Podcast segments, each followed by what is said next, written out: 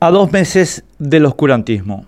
Charles Freeman es, a mi modo de ver, uno de los mejores especialistas vivos sobre la responsabilidad del cristianismo en la destrucción del conocimiento humano y del progreso científico. Tiene sobre el tema una obra portentosa, de la que solo quiero mencionar The Closing of the Western Mind, la clausura del pensamiento occidental, y Anno Domini 381. En este último libro, Freeman describe cómo el libre debate que caracterizó los primeros dos siglos del cristianismo se dio paso al más cerril y represivo dogmatismo, formalizado con el Edicto de Tesalónica de febrero de 380 primero y con el Código Teodosiano de febrero de 438 después. La descripción es muy didáctica. Desde 313, los cristianos participaban del poder en el Imperio Romano, pero sus numerosas vertientes nunca lograron acordar un procedimiento electoral fiable de designación de obispos, que en aquellos días eran elegidos democráticamente por los fieles. Antes de 313 no había problemas porque la posición era riesgosa, pero después de ese año, ser obispo implicaba administrar fortunas y poseer privilegios. Como consecuencia de las sangrientas disputas en que terminaban las elecciones, y como aquellas eran un problema de orden público, los obispos pidieron la intervención del gobierno, pero el gobierno se vio en el problema de que cada facción proclamaba obispos a sus propios candidatos, por tanto no podía saber a quién responder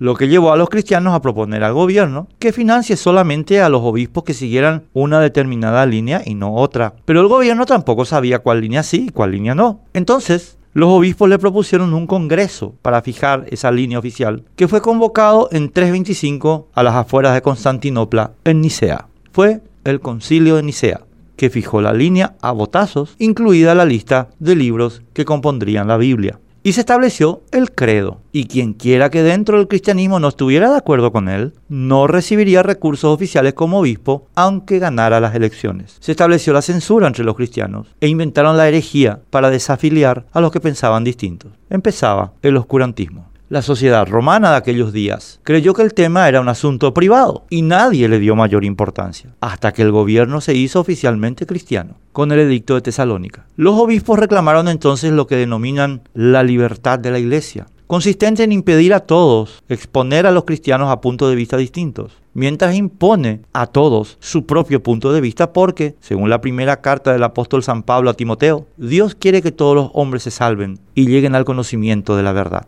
Primera Timoteo 2, 1, 4.